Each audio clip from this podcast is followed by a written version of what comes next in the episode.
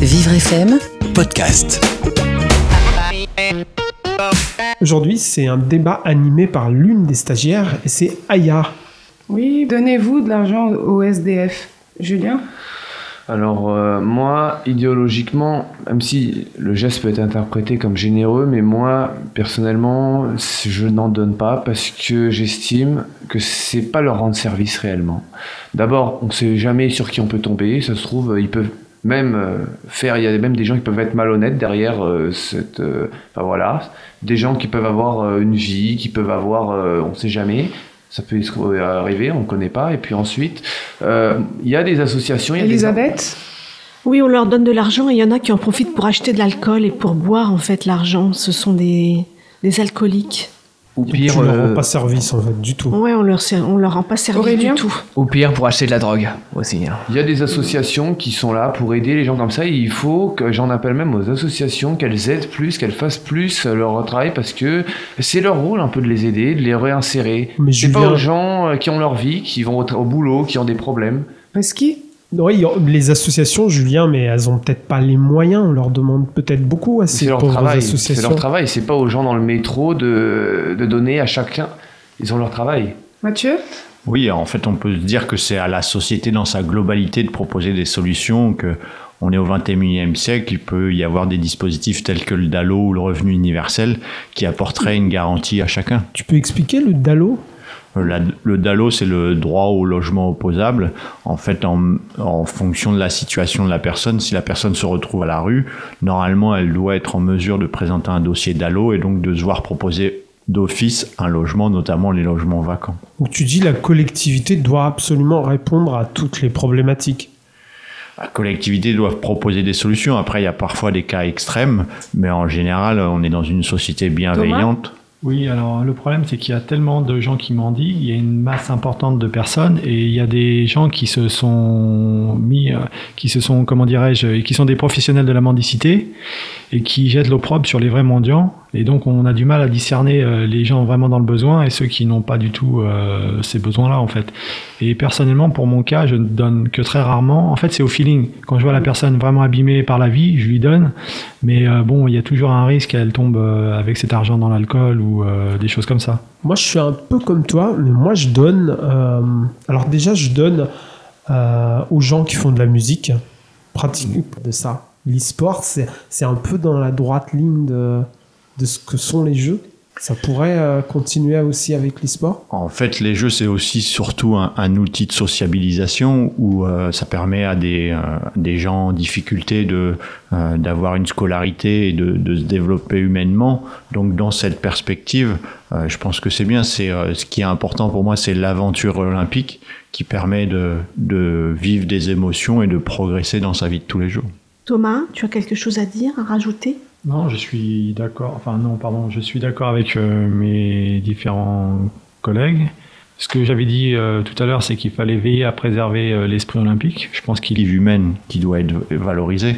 Donc c'est vrai quand il y a des initiatives pour euh, avec des choses simples, c'est l'exemple des, des bifins qui ramassent des objets dans la rue pour les recycler et qui avec ça vivent euh, Du relativement. coup, du coup, je suis un libéral, c'est ça?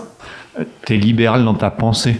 Ouais. Euh, tu après, te- après, je pourrais très bien me dire qu'un stylo, moi je les ai gratuitement, c'est de la publicité, mais je l'achète aussi parce que j'estime que cette personne, bah, quelque, part, ce stylo, je peux très bien le donner à quelqu'un d'autre qui en a besoin. Ou des fois, j'achète des écouteurs que j'utilise pas d'ailleurs, mais voilà, je les achète pour, euh, aider. Pour ma part, j'achète essentiellement euh, par carte bleue. Et qu'est-ce qui va se passer quand l'argent sera complètement dématérialisé? Ah bah peut-être qu'il aura un terminal. Non, c'est vrai que c'est c'est sinistre. euh, c'est l'idée qu'on puisse plus euh, payer les gens parce qu'ils auront été euh, mis de côté par le système monétaire. Comme l'a dit euh, Mathieu, il a parlé d'aide notamment. Moi, bah, justement, bah, c'est à l'État aussi. Alors, il y a de- on est au 21e siècle, il y a des structures, c'est à l'État de prendre en charge ça. Euh, et c'est aussi à l'État peut-être de donner plus de pouvoir d'achat. Il y a toute une politique à faire parce qu'il y a beaucoup de, de SDF, de gens qui sont euh, retraités, qui n'ont plus les moyens de joindre les deux bouts. Ils n'ont plus de pouvoir d'achat. Oui, Elisabeth s'inquiétait tout à l'heure de savoir si on pouvait, après euh, la fin de, des espèces, donner aux gens. On peut toujours, si on a peur de, que ce soit des professionnels de la mendicité, donner des aliments ou des choses comme ça, en fait. Des sandwichs, des boissons non alcoolisées.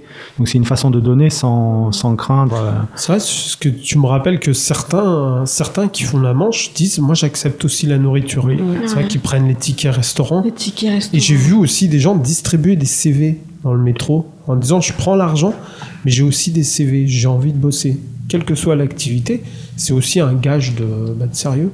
Moi, perso- Julien Moi, moi personnellement, euh, je vois beaucoup, comme je l'avais dit, de retraités qui euh, nous disent, enfin voilà, qui nous témoignent dans le métro qu'ils n'arrivent plus à joindre les deux bouts et tout, ce qui prouve qu'au bout d'un moment, il y a des petites retraites qui, à cause d'une politique celle du gouvernement, eh ben, ils n'ont plus les moyens de joindre les deux bouts. Donc, pour Mathieu moi, c'est un, un problème politique. Le gouvernement doit faire des, prendre des mesures pour aider le pouvoir d'achat et la, les retraites. Aussi. Après, c'est du vécu. euh, Ça, quand je prends les métros, les transports en commun depuis une trentaine d'années, et il y a des gens que je vois depuis 30 ans faire la manche avec toujours la même histoire. Et donc, il faut, faut, faut être parfois méfiant. Je, je regarde également souvent les chaussures qu'ils ont. Euh, et ça, ça en dit sur leur niveau de vie réel. C'est aussi une source de revenus pour certains. Pourquoi tu as déjà vu des choses euh, vraiment incroyables? Bah, dernièrement, euh, j'étais dans un restaurant et une personne vient s'asseoir à côté de moi et, et explique à deux personnes qui étaient derrière lui aujourd'hui j'ai fait la manche et j'ai gagné 140 euros. Et il le faisait de manière euh, habituelle et euh, après c'est son initiative à lui, euh, mais ça veut dire qu'il y a tout type de, de personnes qui le mentent et ce qui est intéressant c'est de pouvoir tracer, voire d'être réellement dans l'aide, euh, pas uniquement financière. En, une, jo- en une journée, 140 euros. Oui, oui, il expliquait. Ah, là, c'est chelou parce que là, gagner tout cet argent, ah, franchement, ah c'est- louche, ouais. Ah, franchement, pour moi, c'est louche. En une journée, c'est louche, 140 euros, c'est énorme.